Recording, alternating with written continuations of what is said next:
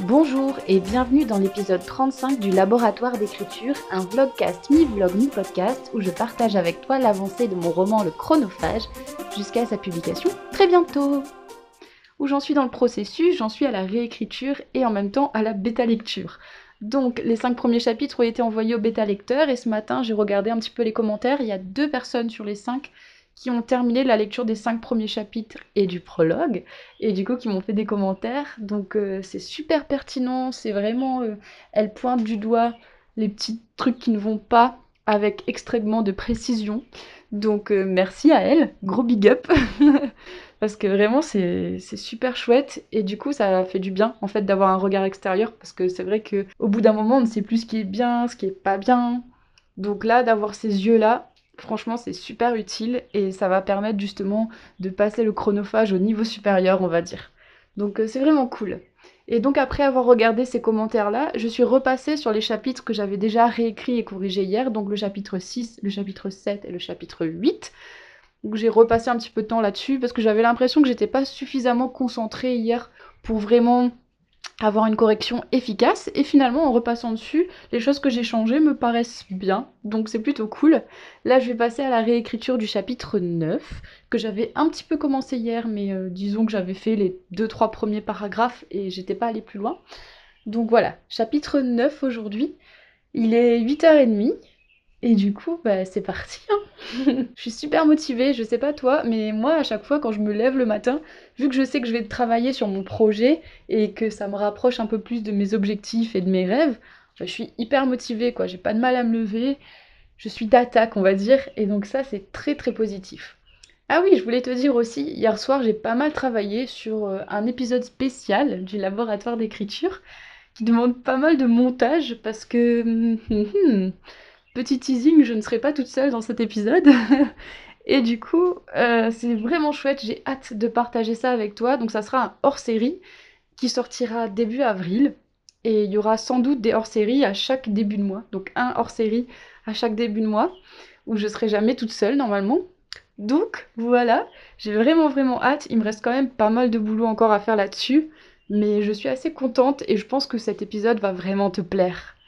Et peut-être que ça permettra aussi à d'autres personnes de découvrir le podcast via cette hors-série. Donc voilà, c'est que du positif. Du coup, par rapport à l'organisation dont je t'ai parlé hier, j'ai aussi défini mes objectifs pour la journée. J'ai déjà republié un article de blog. En fait, j'ai décidé de remettre en ligne sur mon blog les épisodes de YouTube. Comme ça, sur mon blog, il y a un peu tout ce que je fais en fait. Que ça soit les lettres du matin, que ça soit les vidéos YouTube ou que ça soit les épisodes de podcast. Pour l'instant, les épisodes de podcast ne sont pas du tout à jour sur mon blog. Je pense que quand j'aurai publié euh, le chronophage, pour euh, remettre un petit peu d'enthousiasme là-dedans, je vais republier les épisodes au fur et à mesure sur mon blog. Comme ça, les gens pourront revenir dessus et voir comment comment s'est passé tout le processus d'écriture.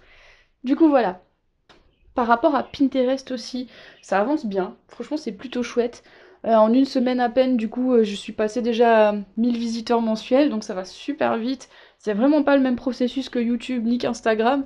C'est vraiment différent et je pense que ça va me faire gagner en visibilité en fait sur les réseaux sociaux, pas seulement sur les réseaux sociaux mais surtout sur le blog et sur YouTube et sur le podcast.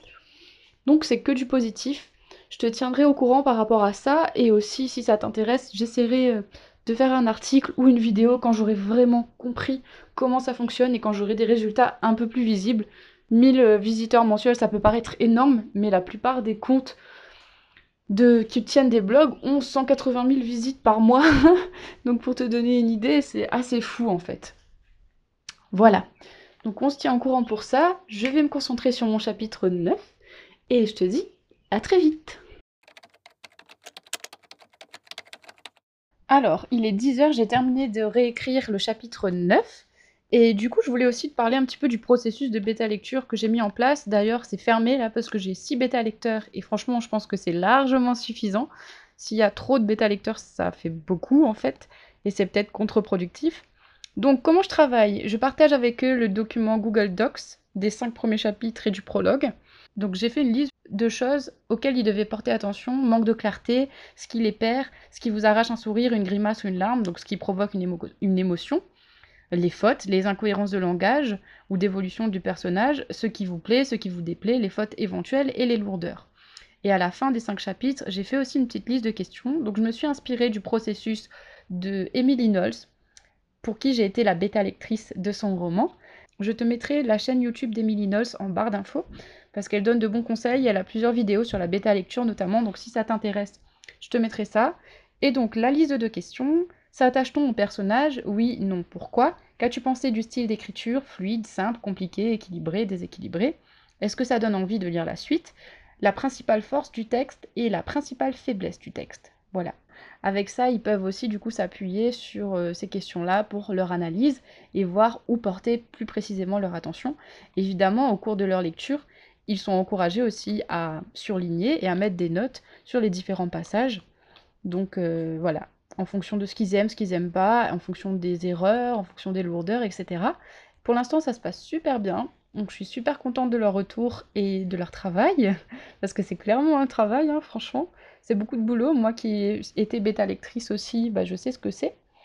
Et du coup, merci à elle encore. Je dis elle, il y a un garçon dans le lot, mais euh, voilà, la majorité ce sont des filles, enfin des femmes.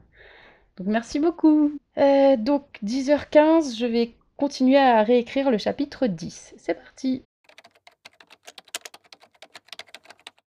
Bon, il est presque 15h et j'ai pas réécrit parce que j'étais très fatiguée et j'avais la migraine surtout. Donc en fin de matinée, la migraine est venue et j'ai essayé de faire une sieste pour me reposer et aller mieux, mais ça va pas mieux. Donc euh, là vraiment, j'ai pas envie d'être sur l'écran trop. Du coup, je vais m'arrêter là pour aujourd'hui. Euh, faut écouter son corps. Hein. Je vais boire de l'eau et me reposer. Et puis voilà. La troisième bêta lectrice m'a envoyé les commentaires aussi, donc ça c'est plutôt chouette. Et je voulais te dire aussi finalement bah, que je le veuille ou non, finir ce roman et le publier d'ici mars. De toute façon, c'est impossible avec ce qui se passe en ce moment. La BNF ne reçoit plus les livres, donc euh, c'est obligatoire d'avoir un dépôt légal pour publier son livre. Donc maintenant que c'est fermé, bah, c'est mort. Donc euh, je peux utiliser ça comme excuse pour pas toucher de serpent à la limite. Mais bon, voilà. Euh, j'espère qu'en avril, ça sera mieux. Les choses vont s'arranger, pas seulement pour la littérature, hein, mais pour euh, tout le monde. Donc comme promis, je vais te lire un extrait.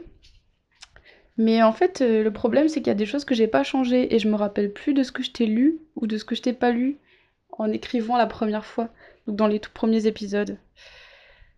Bon, Hmm.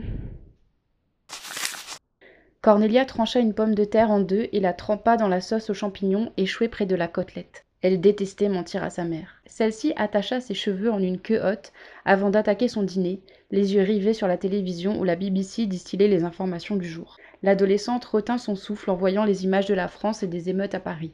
La marée jaune. Le regard de sa mère se plissa jusqu'à faire disparaître ses pupilles. Cordelia préféra détourner l'attention de cette dernière avant qu'un nouveau refrain sur la dangerosité de ce voyage scolaire n'échappe de ses lèvres.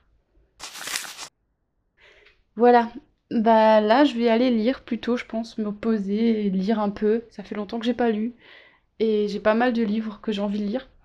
Donc je vais faire ça, me reposer. Ça va me faire du bien. Prends soin de toi, écris bien et on se retrouve demain pour un nouvel épisode du podcast. Bisous